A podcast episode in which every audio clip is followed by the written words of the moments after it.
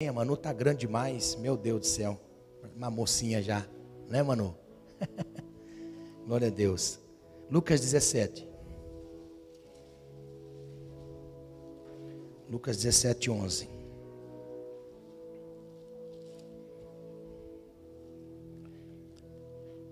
Já que o Senhor está nos movendo para esse, para esse lado, nós vamos ministrar Lucas 17, 11.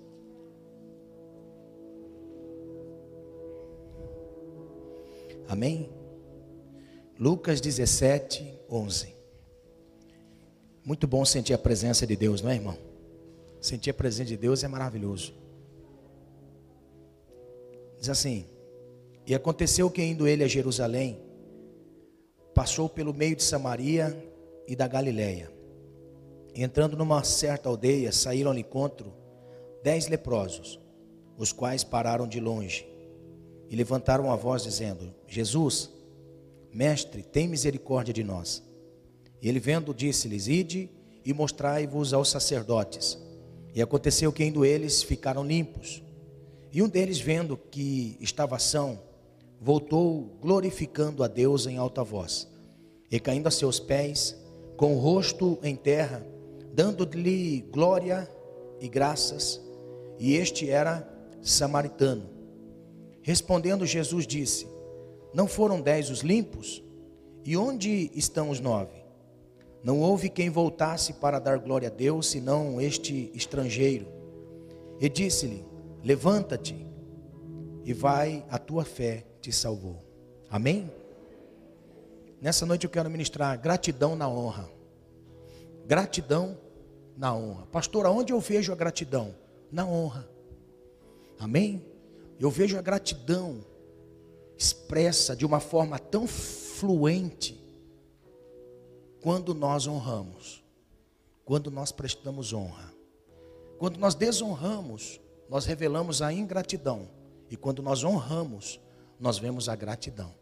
Amém? Então, gratidão na honra. É bênção também. Eu quero que o Espírito de Deus fale conosco nessa noite. De uma forma tão especial. Que nós venhamos a ser marcado por Deus hoje. Amém? Ser marcado pelo Senhor. Que Deus venha nos marcar nessa noite. Através disso. Amém? Pode sentar, por favor, irmãos. Pode continuar, Angélica. Amém? Consegue? Glória a Deus. Amados, sempre que você ouvir a palavra assim, ó, Jesus Cristo você vê o nome de Jesus e o ministério de Jesus. Quando você vê Cristo Jesus, você vai ver o ministério de Jesus, o ministério no homem Jesus.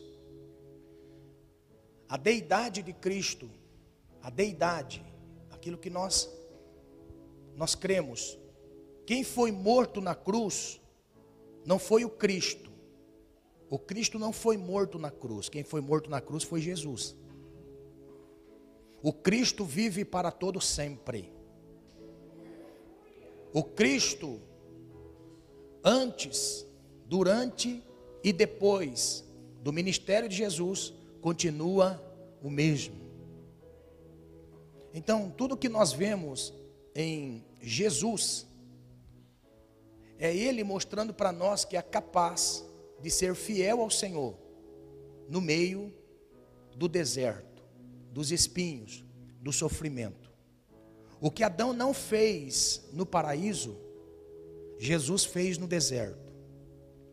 O que Adão não conseguiu fazer no paraíso, Jesus fez no deserto. Então, Jesus nos ensina que tem como ser fiel ao Senhor mesmo em meio a um mundo mal. Por isso que ele ora na oração sacerdotal de João 17.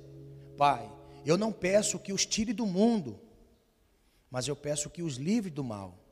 Pai, eu não peço que os tire do mundo, porque eles do mundo não são, como eu também do mundo não sou. Então, na realidade, quando nós olhamos para o Jesus homem caminhando pelas páginas da Bíblia, nós vemos o homem Jesus que nos ensina. Jesus, em todo momento, Ele quer nos ensinar. Em todos os momentos, Jesus quer nos edificar através dos milagres.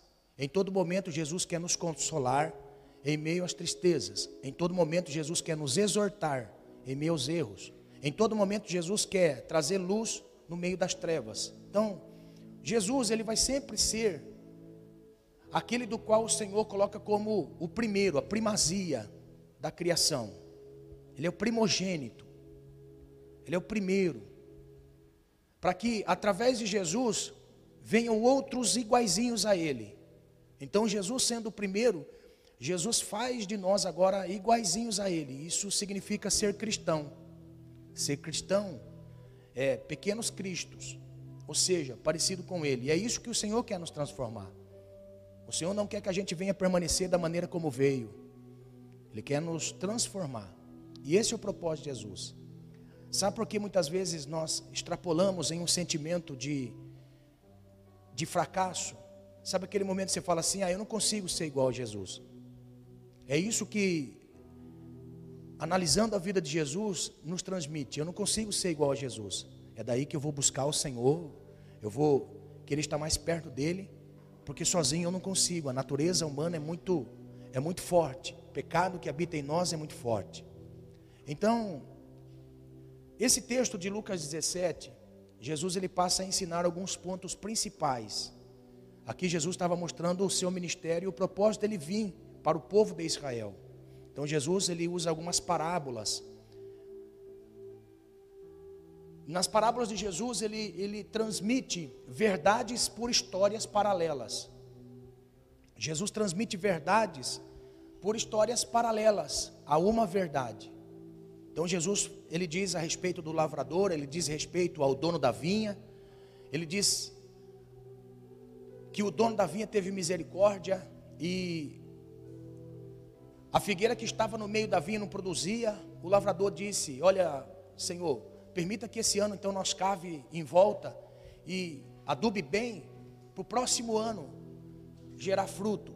Aí Jesus estava dizendo que ele estava vindo para trazer algo de importante para haver frutificação para os judeus da época. Então, muitas coisas Jesus começa a ensinar até que eles passam a entender que aquelas parábolas que Jesus estava falando, estava falando a respeito deles. Aí depois disso, a Bíblia diz que Jesus ele vai para Jerusalém. Ele sai da Galileia e vai para Jerusalém, passa nesse lugar, nesse ambiente, em Samaria. Então, aos confins de da Judéia, entre Samaria, na divisa, ele passa por um vilarejo que era o vilarejo dos leprosos. É onde as pessoas que haviam cometido de lepra, para quem não conhece lepra, lepra é ranceníase. Ranceníase é uma doença que o corpo físico começa a apodrecer do nada, começa a aparecer manchas no corpo, e aquelas manchas começam a apodrecer a carne, mas a pessoa não sente a dor. Então, cai nariz, cai orelha, cai dedo. Aonde a lepra está alojada, aonde a lepra está localizada, a lepra vai destituindo o corpo humano, sem dor. Então, todas as vezes que a Bíblia fala de lepra, ela se associa ao pecado. Então, toda lepra é associada ao pecado, porque o pecado não tem dor, o pecado não gera dor. Você pode ver uma pessoa que vive no pecado, ele não, não sente a dor do pecado. Para ele é comum. Ele está sofrendo, está vivendo em miséria, está vivendo em tragédia, está vivendo em desgraça. Ele não consegue observar que ele está vivendo em pecado. Porque o pecado não traz dor, então se associa biblicamente à lepra. Então, todos os leprosos da época, eles não podiam habitar em sociedade, eles tinham que estar habitando fora da sociedade. Levítico capítulo 13 mostra que todos os leprosos que haviam no meio do povo de Deus tinha que ser excluso em um outro ambiente, fora da sociedade, fora da cidade. Eles tinham que viver fora, a par, isolado. E a Bíblia diz que Jesus então estava passando nesse vilarejo que era confins de, da Judéia e Samaria, divisa. Então ali tinha leprosos que eram judeus e leprosos que eram samaritanos. Havia uma mescla de leprosos ali. Tanto daqueles que, porque nós sabemos que nos tempos de Jesus havia uma divisão entre aqueles que estavam em Samaria e aqueles que estavam na Judéia. Porque quem estava na Samaria era considerado como alguém que era impuro, mesmo tendo filiação como dos filhos de Jacó, estando em Samaria, era destituído da manifestação e promessa de Deus como eram os judeus.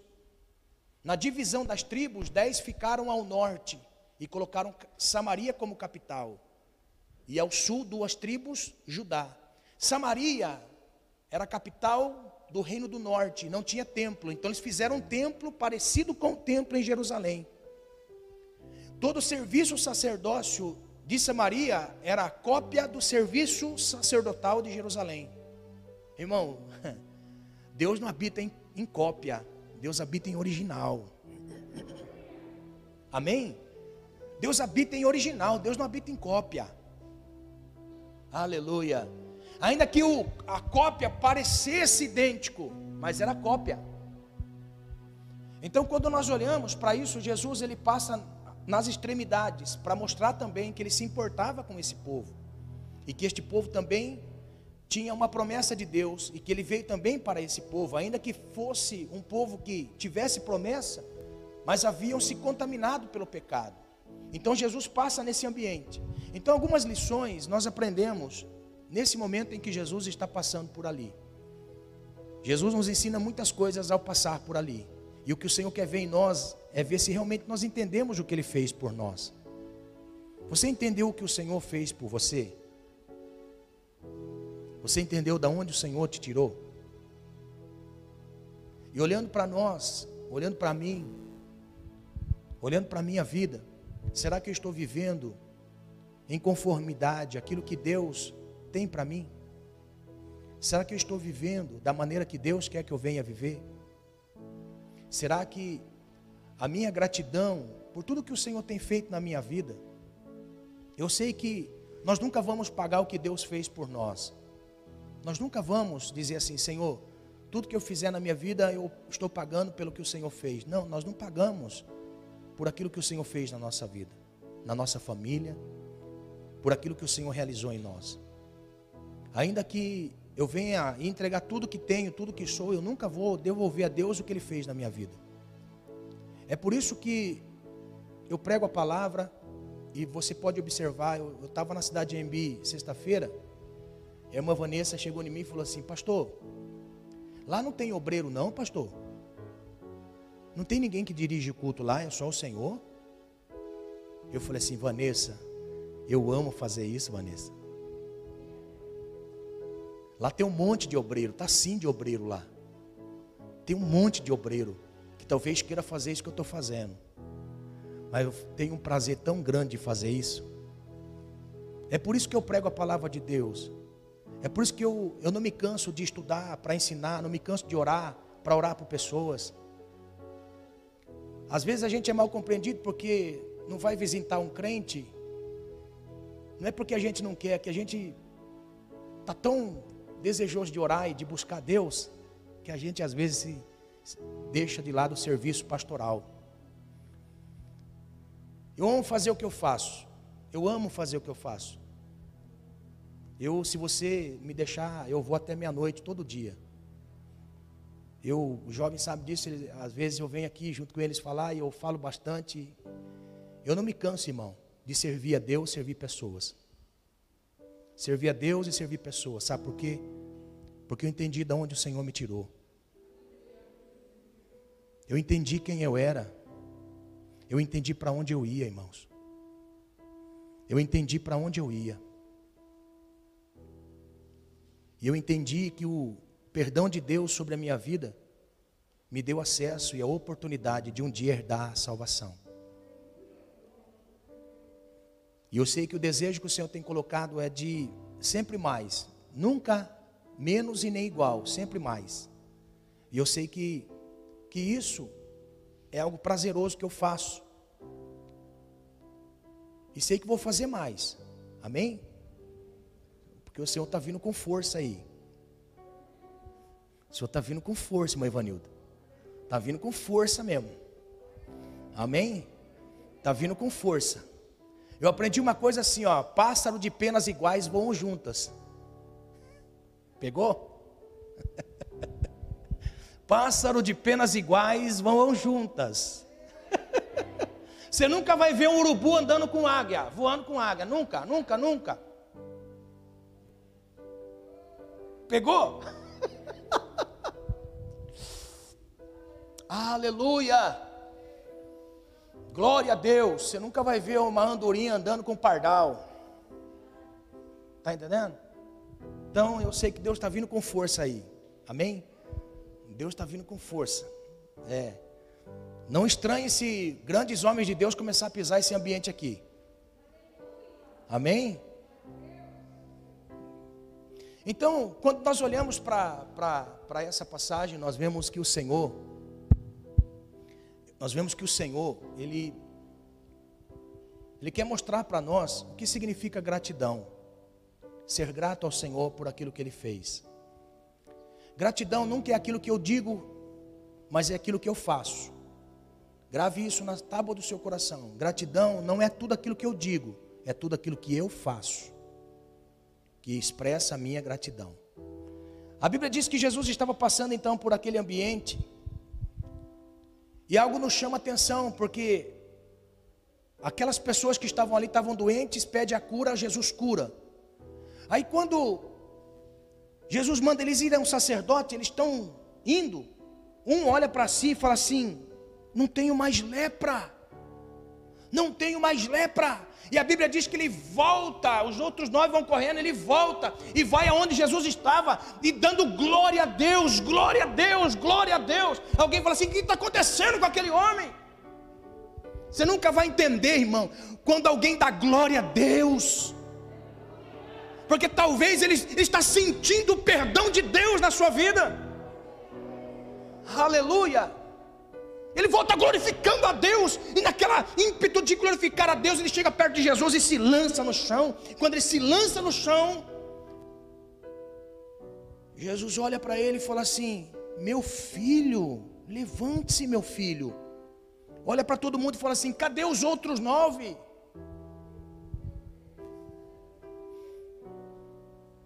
Aí Jesus olha para ele e fala assim: Da onde você é, meu filho? Da onde você veio? Eu sou samaritano, Senhor. Vocês estão vendo aqui, os outros nove foram embora, só veio um estrangeiro, samaritano, impuro. Veio agradecer. Irmãos, grave bem essa palavra que eu vou dizer. Se Jesus deu ênfase e fez uma comparação, olha só, não é o pastor Fernando, é o Jesus, o nosso Senhor, o nosso mestre. Se ele fez questão de dizer assim, Aonde estão os nove? Só tem um aqui. Aonde estão os nove? Quer dizer que Jesus ele, ele observa um coração grato. Jesus observa um coração que é grato. Um coração grato a Deus, o Senhor sabe. Então ele faz questão de dizer: curei dez, nove foram embora, só voltou um a agradecer. Então, esse um que Jesus curou, ele coloca em comparação aos outros nove que foram embora. Deixa eu lhe dizer uma coisa: no reino de Deus, para salvação todos são iguais, todos.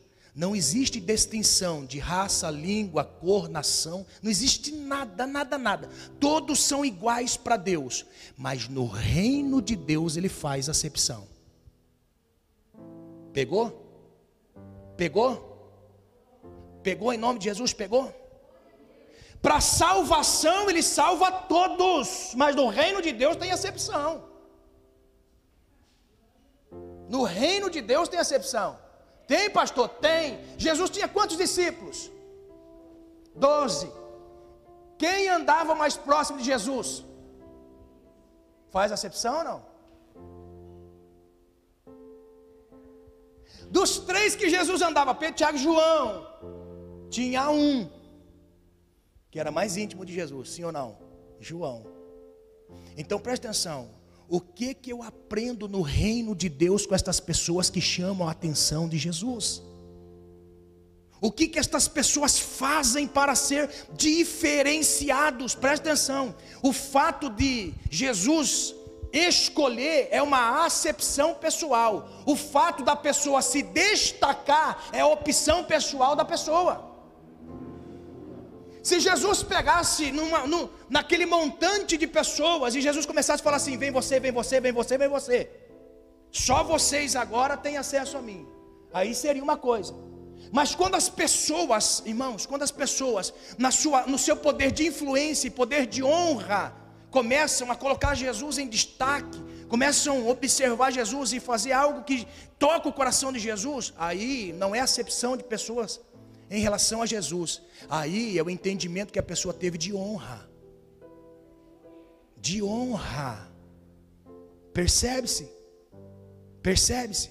Jesus disse: Aonde estão os nove? Foram embora. Só veio esse samaritano. Ele reconheceu a sua natureza, ele reconheceu quem eu era, ele está me honrando desta forma.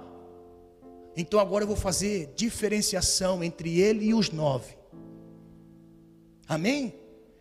Então, existem coisas importantes que nós precisamos entender, irmãos, nessa passagem. Primeira coisa que eu aprendo nessa passagem.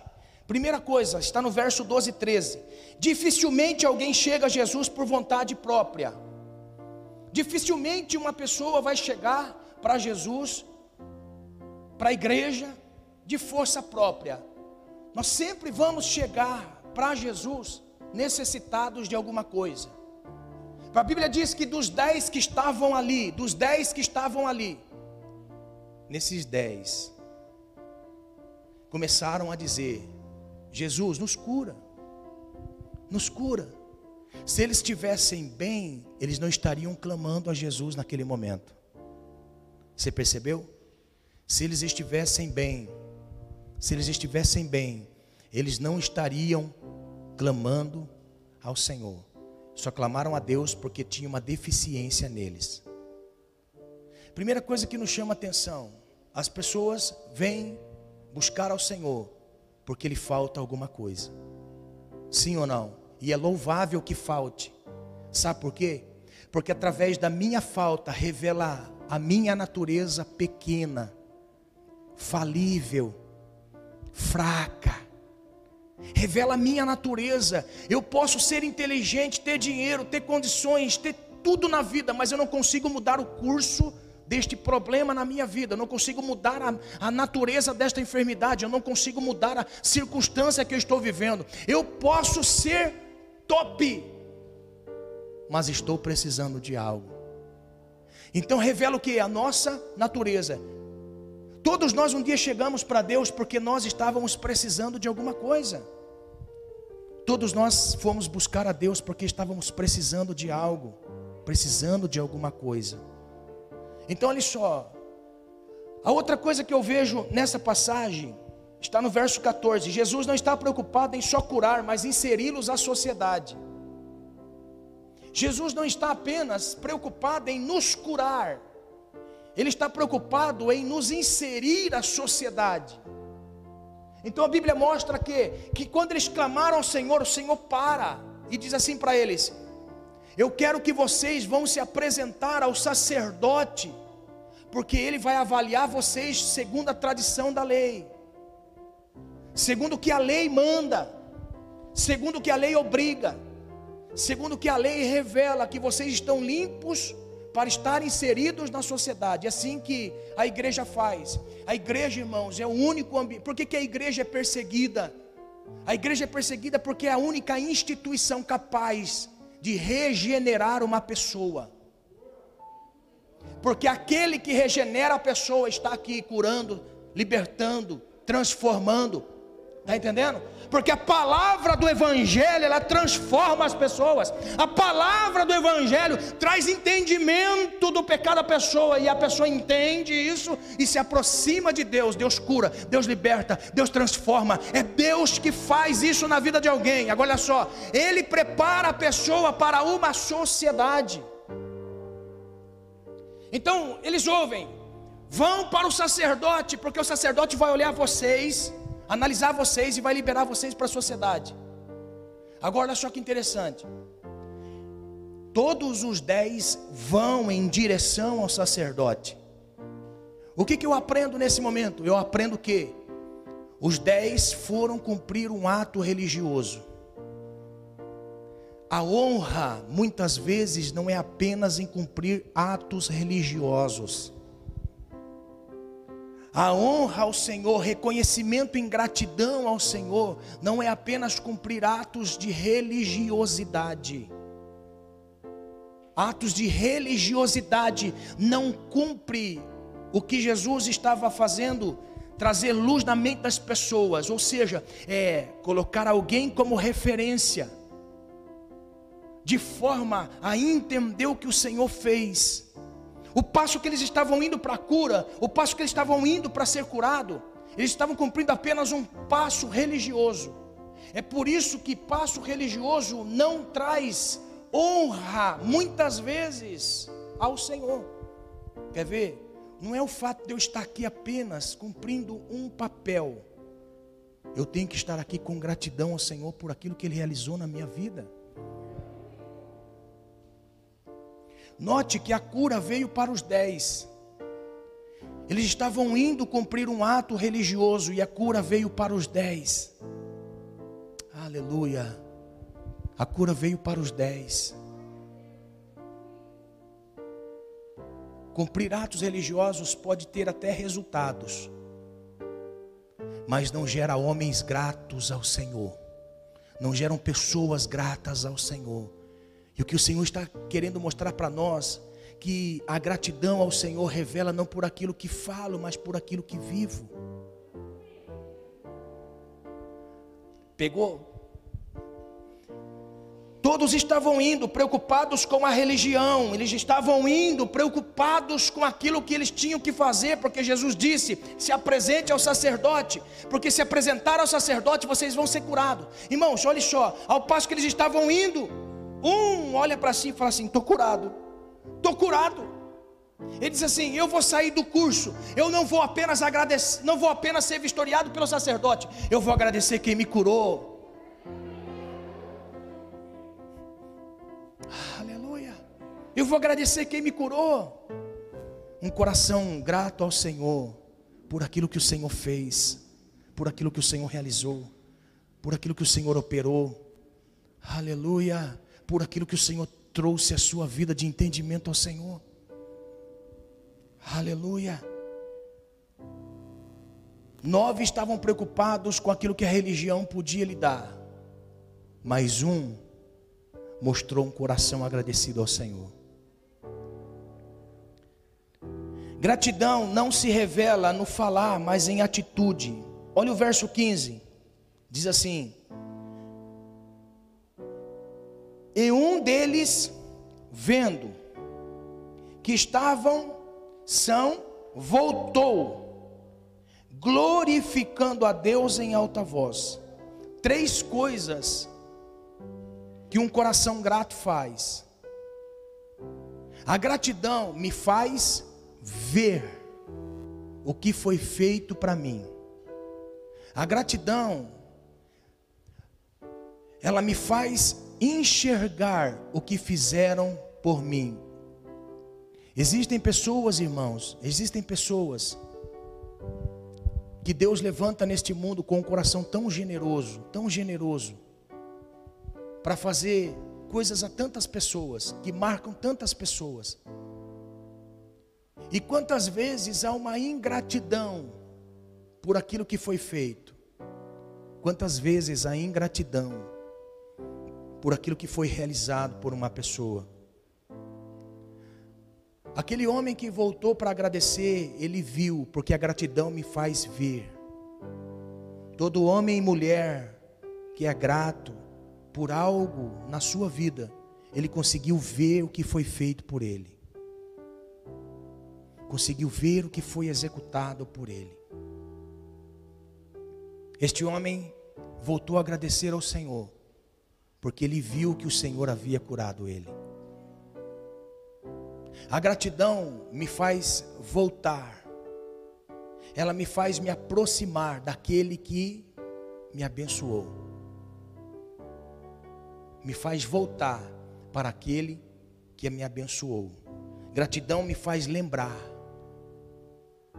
Lembrar.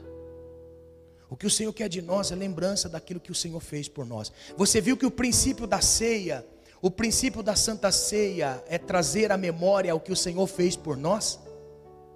Você entendeu que o princípio da ceia é trazer à memória o que o Senhor fez por nós. Por quê? Porque quem tem um memorial na vida é grato ao Senhor. Amém? Quem é grato na vida tem um, tem um grande memorial, ou seja, é aquilo que te traz à memória o que o Senhor fez. O ingrato, ele nunca consegue lembrar do que o Senhor fez na sua vida. O ingrato não consegue olhar para aquilo que o Senhor realizou na sua vida. Mas quem é grato ao Senhor vai ter lembranças, tem memória que o Senhor fez para ele. Ele olha para si e chora, ele clama, ele suplica, ele pede misericórdia, porque ele sabe que o Senhor fez grande coisa para ele. O que, que eu posso lhe dar, Senhor? O que, que eu posso fazer? Aonde eu posso estar? Quem eu posso ser?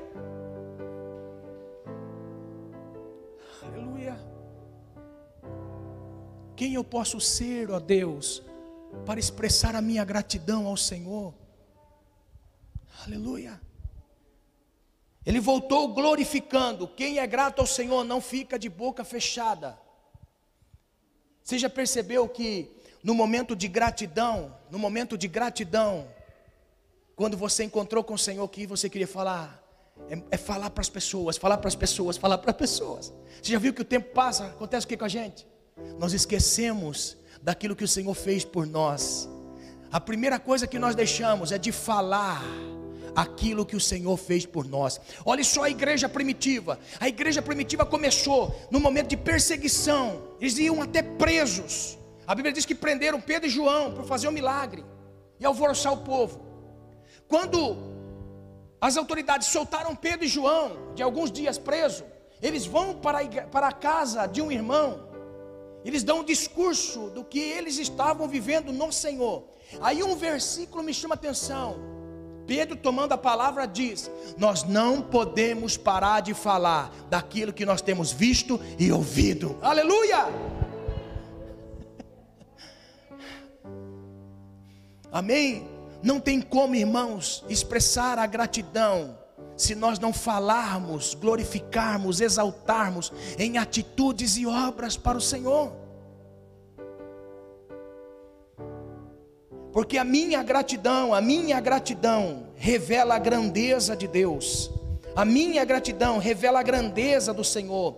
Os milagres que são feitos na minha vida, que são realizados na minha vida, aquilo que Deus faz em mim, não é apenas para que isso termine apenas no algo explícito do milagre, mas para mostrar um relacionamento após o milagre. Aleluia. Para mostrar um relacionamento após o milagre. Quero encerrar nove horas em ponto. Eu sei que tem mais coisa aqui, mas olha só. Eu quero encerrar só com uma, uma reflexão. Irmãos, no livro de João, nós temos o momento da cruz, momento da dor de Jesus. João relata para nós que ao pé da cruz estava Salomé, mãe de João e Tiago, estava Maria Madalena, estava Maria, mãe de Jesus, estava João. Jesus tinha muitos discípulos. Além dos doze, Jesus tinha setenta. Dos setenta, haviam mais discípulos que estavam caminhando. Só que no momento da crucificação, só tinha quatro discípulos de Jesus. No momento da dor, no momento do sofrimento, no momento do propósito culminando, de total medo dos discípulos, porque agora o seu mestre estava sendo preso, condenado à morte, estava agora padecendo a solidão de uma morte tão cruel. Naquele momento de dor, tinha somente quatro discípulos de Jesus. Tinha ali Salomé, cuja cujo momento da vida andando com Jesus, ela chega para o mestre e diz assim: Mestre, quando tu assentares em teu trono de, de reino, de governo, coloque o meu filho João de um lado e o meu filho Tiago do outro, para que se assente contigo para governo. Olha só, irmãos, o que ela estava pedindo para Jesus, que os meus filhos participe contigo do governo. Aí, aí Jesus vai repreender ela. Na repreensão de Jesus, naquilo que Jesus repreendeu ela, naquele momento em que Jesus repreende ela, dizendo assim: Por acaso seus filhos podem tomar o cálice que eu vou beber? Olha o que aquela mulher disse: Por acaso seus filhos podem sofrer de tal forma como eu vou sofrer? Olha que repreensão. Irmãos, o que, eu aprendo com Salomé ao pé da cruz?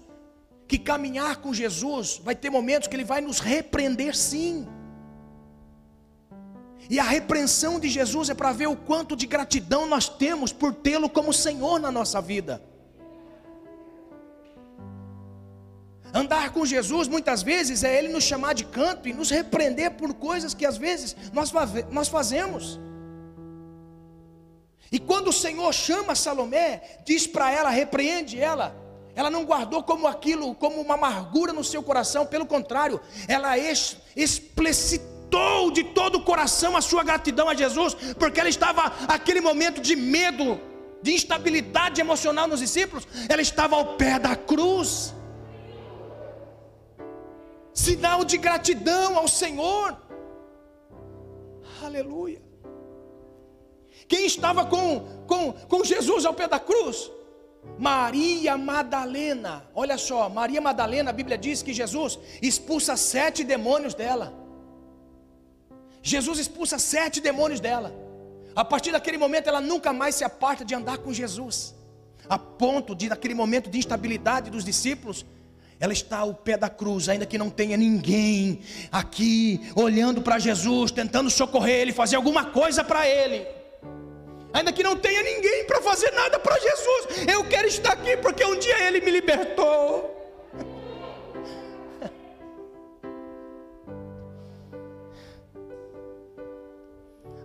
Em nome de Jesus, ainda que não exista ninguém que queira honrar o Senhor, honre você. Seja grato ao Senhor. Amém? Ainda que você olhe à sua volta, um desvia, um para, um retrocede, um se acomoda olhe para você e diga assim: Eu não posso parar, eu não posso retroceder, eu tenho que continuar, porque um dia Ele fez na minha vida algo que eu não podia fazer. Aleluia. Quem estava com Jesus? Maria, sua mãe. Olha só, Maria, a mãe de Jesus. Talvez alguém diga assim: que amor de mãe não existe, não é? Mas a Bíblia diz assim: ainda que teu pai e a tua mãe te abandone, eu, Senhor, não te abandonarei. Agora olha só, olha só. O amor de mãe é incomparável. Eu posso ver isso. Vocês podem ver isso na vida de vocês. O amor de mãe é incomparável. Agora olha só. Maria estava ali porque ela guardou tudo no coração. O que Jesus fez e o que Jesus falou porque ela era a única que podia estragar a crucificação de Jesus. Ela só não estragou a crucificação de Jesus porque ela guardou tudo no coração. Jesus, com 12 anos no templo, estava ensinando doutores. O pai e a mãe chegam. Menino, o que você está fazendo aqui, menino? Era para você estar conosco. Ele olha para ele e fala assim: Eu tenho que fazer as obras de meu pai enquanto é dia, porque a noite vem. Maria guardou no coração.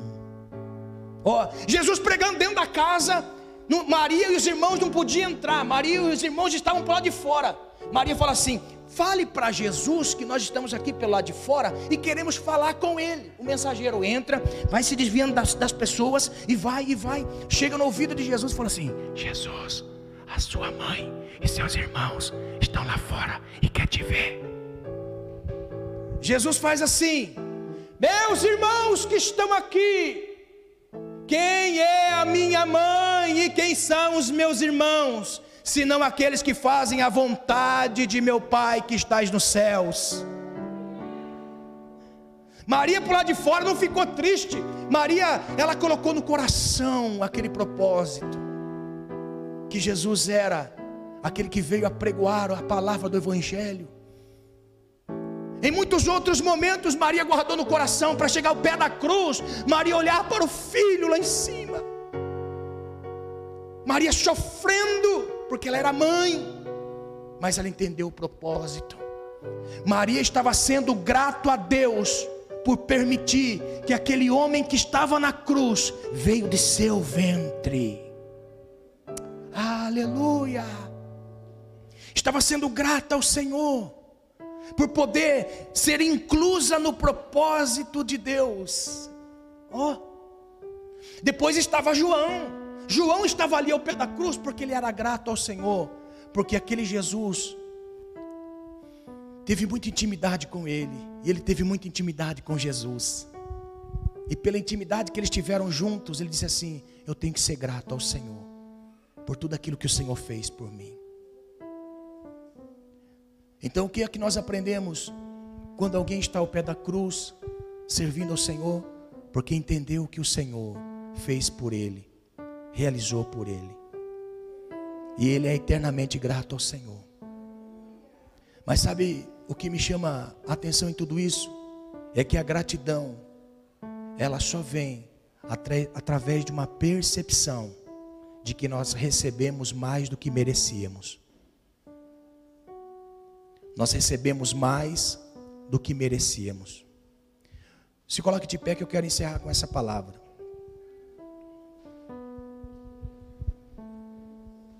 Glória a Deus. Olha só. Deixa eu Deixa eu dizer algo. A Bíblia diz que a Bíblia diz que Jesus pega aquele homem, levanta e fala assim: Não foram nove que foi curado, só veio esse, e ele é estrangeiro, samaritano. Só o samaritano veio e agradeceu. Ser ser grato ao Senhor é ver que recebeu mais do que merecia. Você sabia que o Senhor nos deu a oportunidade de ser salvos? Salvo da ira de Deus.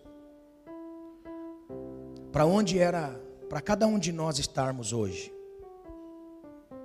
Para onde era para cada um de nós estarmos hoje? Indo em direção a um lugar eterno e que nunca mais tem volta inferno. Era para nós estarmos indo condenados para toda a eternidade. Mas o Senhor deu mais do que nós merecíamos. Além de dar o perdão, o Senhor nos abençoa com a proteção, com a bênção da prosperidade em todas as áreas da nossa vida. Além do Senhor salvar a nossa alma da ira futura que virá sobre o mundo, Deus nos dá a oportunidade de sermos abençoados por Ele. De ser abençoado por Ele. Com a paz que o mundo não pode compreender e entender. Com a alegria da salvação. Davi perdeu tudo na vida. Davi perdeu tudo na vida. Mas quando ele perdeu tudo na vida, naquele entendimento do pecado, que ele pecou, na mente dele ele perdeu tudo na vida. Mas ele disse assim: Senhor, eu não quero perder uma única coisa: a tua presença em mim. A tua presença em mim, Senhor. Sabe o que é isso? Nós recebemos mais do que nós merecemos do Senhor. Recebemos alegria, a paz que dinheiro não compra, que posição não compra. alegria e a paz que nada neste mundo pode preencher. Nada neste mundo pode preencher. Eu quero convidar o conjunto, por favor, o conjunto, nós vamos encerrar louvando ao Deus. Nós vamos encerrar louvando ao Senhor. Amém? Eu quero nessa noite que você entenda que o Senhor fez e proporcionou a nós muitas coisas. Muitas coisas. A salvação eterna e a bênção sobre nós, sobre a nossa família. E o Senhor só espera de cada um de nós uma gratidão. Gratidão. Gratidão. Que você seja instrumento de Deus ao sair deste ambiente. E você, ao trabalhar amanhã, fale das grandezas de Deus na sua vida. Fale do que o Senhor fez por você. Você vai ver, olha só, você vai ver quanta alegria vai surgir no seu coração por contar aos outros a obra que ele fez na sua vida. Amém? Olha só, pastor, como que eu sei que Deus quer me usar em tal área? Em qual área Deus quer me usar? Que eu não sei, até hoje eu não sei, pastor. Deixa eu fazer você entender.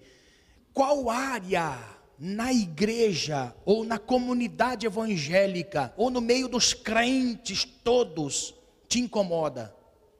O que te incomoda é o que te impulsiona a ser melhor e exercer melhor e fazer de pessoas melhores iguais a você. Amém? Pastor, aonde Deus me quer, pastor, aonde Deus me quer, é aonde você fica incomodado. Ó, pegou? Pegou? Mateus um dia chegou em mim e falou assim: Pai do céu, o som da igreja, pai, Pai do céu, não sei o que da igreja. Eu falei: Meu filho, o que te incomoda, deixa Deus te usar. Pegou a revelação? Ai, que lugar sujo, ai, cadeira suja. Deus quer te usar. Ai, eu vou na igreja, parece que não, não, ninguém me abraça. Em nome de Jesus, entenda, é aí que Deus quer te usar. Está entendendo? Ai, como eu queria alguém na minha casa. Olha onde Deus quer te usar. Aleluia. Aonde te incomoda é o lugar que Deus vai polarizar e potencializar quem você é. Pega essa revelação em nome de Jesus. Você vai exercer gratidão e honra aonde te incomoda. Você vai exercer gratidão e honra aonde aquilo toca você. Jesus, ó, ó o, o leproso, ó, o leproso. Estou curado. Ele olha, nós estamos curados. Não, nós temos que ir para o sacerdote. Vocês vão, eu vou voltar para Jesus. O que te incomoda? O que te incomoda é o que vai fazer você grato exercitar honra. É onde você vai honrar e é onde Deus vai receber essa honra da sua parte. É onde você vai honrar, aonde você vai servir, aonde você vai enxergar que o Senhor fez grandes coisas por você. É por isso que você vai honrá-lo neste lugar que você vai servir. Amém? Em nome de Jesus. Aprenda isso em nome de Jesus. O Senhor quer te dar a alegria da salvação naquilo que você faz nele. Naquilo que você faz nele. Amém? Feche seus olhos, nós vamos orar. Se porventura você quer entregar sua vida ao Senhor, você quer entregar sua vida a Deus, dizendo assim: Senhor, eu quero mudança de vida, eu quero mudar de vida, eu quero ter uma perspectiva de vida diferente, eu quero que o Senhor mude a minha vida. Eu quero nessa noite te convidar Quer entregar sua vida ao Senhor Jesus? Quer entregar Jesus à sua vida? Você que está pela internet, quer entregar sua vida ao Senhor Jesus? É simples, é dizer assim: Senhor, toma conta da minha vida, toma os passos da minha vida, eu quero viver o Senhor. Quero viver o Senhor. Tem alguém nessa noite que quer se entregar ao Senhor? Dizer assim: Eu quero me entregar ao Senhor Jesus. Tem alguém? Amém. Eu vou orar. Se porventura tiver alguém na internet, Senhor, em nome de Jesus. O Senhor, ó Deus, é o centro de todas as coisas e todas as pessoas, Pai querido, que ouviram a tua palavra e foram tocados pelo Senhor e que ainda não fizeram esta confissão de fé, de se entregar ao Senhor, em nome de Jesus, perdoa, Senhor. Escreve o teu nome no livro da vida e que o teu nome seja glorificado na vida desta pessoa, Senhor, em nome de Jesus, em nome de Jesus, em nome de Jesus.